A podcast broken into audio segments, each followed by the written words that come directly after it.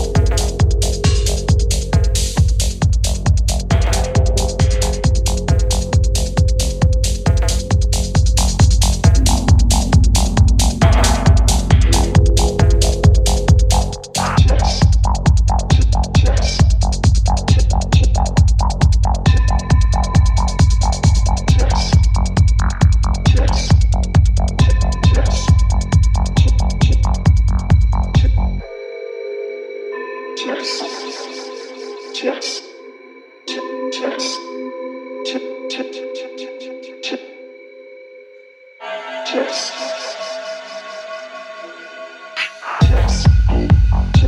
Cheers.